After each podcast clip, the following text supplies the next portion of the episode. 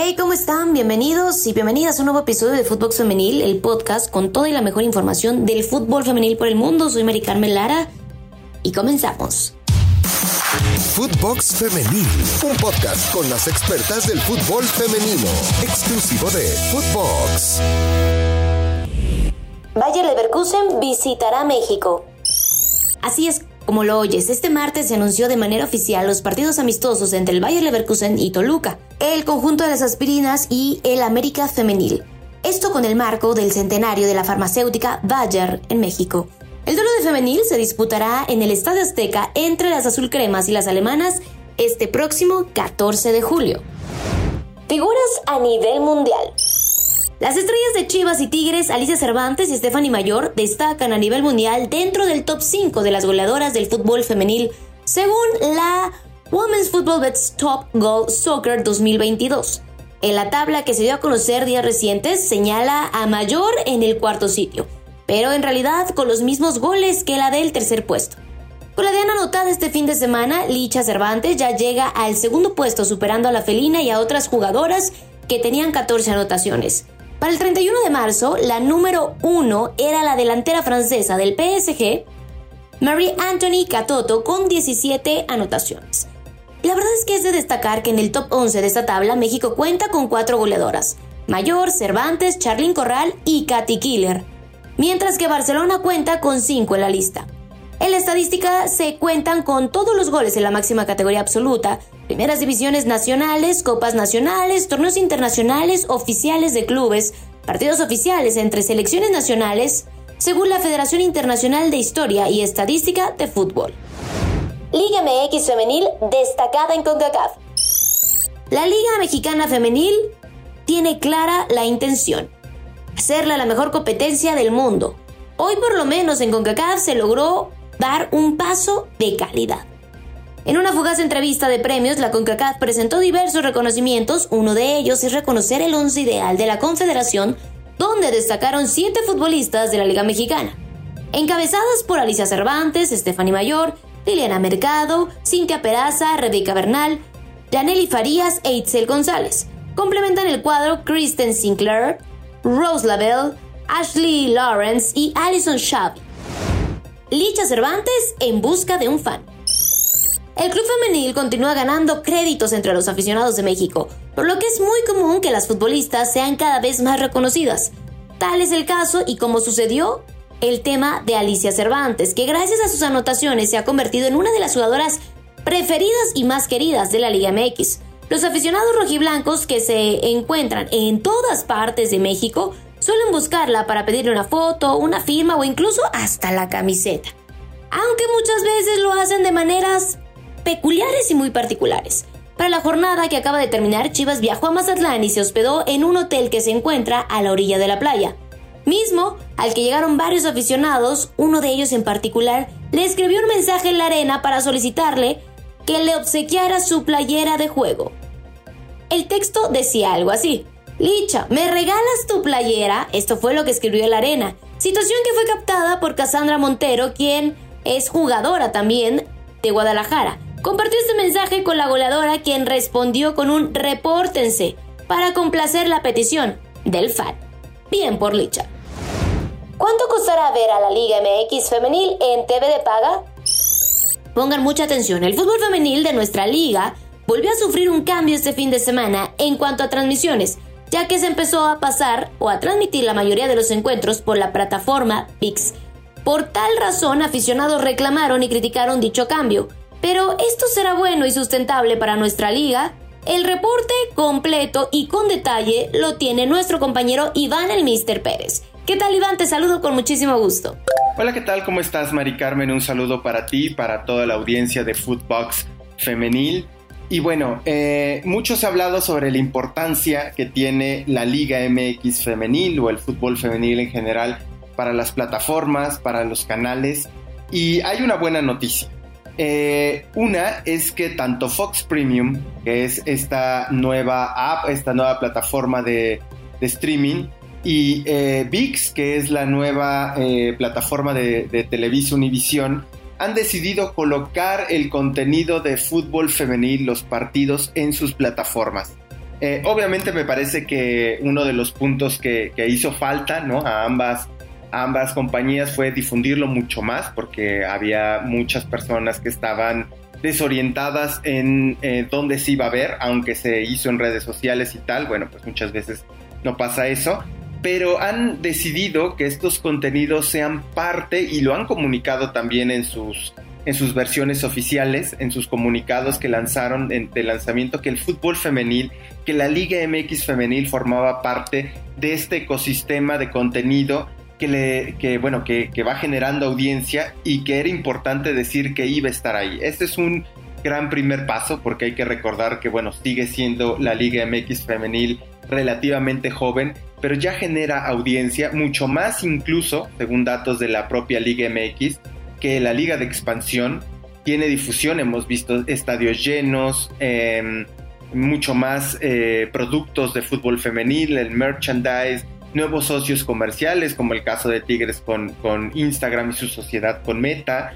Y ahora, bueno, dos plataformas deciden llevarse el fútbol femenil. Hay que decirlo que, bueno, Footbox Premium es, es de pago, pero bueno, ahora mismo en su versión eh, gratuita, VIX, que es la de Televisión y Visión, va a ser eh, libre el contenido y bueno, tendrá más adelante en unos meses la versión pago. Pero por ahora es una gran noticia que ambas empresas consideren el contenido em, del fútbol femenil como uno de los pilares para anunciarlo. Es decir, si va a estar la Bundesliga, si van a estar partidos de la Liga MX, sí, todo eso eh, lo anunciaron, pero dentro de ese ecosistema también le dieron su lugar a lo que significa el fútbol femenil, lo cual es en términos de contenido para su difusión y para la, audiencia es un gran paso. Regreso contigo, muchísimas gracias Mari Carmen. Baja por COVID. Como le informamos, el Tri Mayor arrancó su concentración y Mónica Vergara ya tuvo su primer dolor de cabeza para esta doble fecha. La arquera Itzel González dio positivo a COVID y no viajó para sumarse a la convocatoria. Melanie Villeda fue la elegida para ocupar este lugar. La guardameta del Sevilla comunicó a través de sus redes sociales la noticia de su baja por contagio. La guardameta de Pumas fue la elegida para sustituirla. La selección mexicana femenil enfrentará a Anguila el sábado 9 de abril a las 15 horas y luego recibirá a Puerto Rico en el cierre de la clasificación al premundial de CONCACAF. Contra las puertorriqueñas será una final teniendo en cuenta que ambas tienen los mismos puntos y solo una avanzará al certamen, que se disputará en Monterrey. Este partido se llevará a cabo el próximo martes 12 de abril a las 20 horas en el Nemesio 10 de Toluca.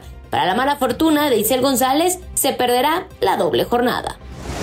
Femenil Sub-17 inició concentración.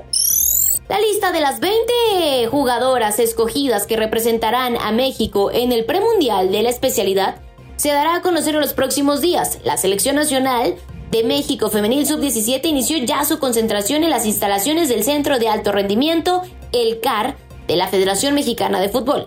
El equipo que comanda Ana Laura Galindo trabajará en el CAR hasta el próximo lunes 18 de abril, día en el que partirá a República Dominicana, sede del Campeonato Femenino Sub-17 de la CONCACAF.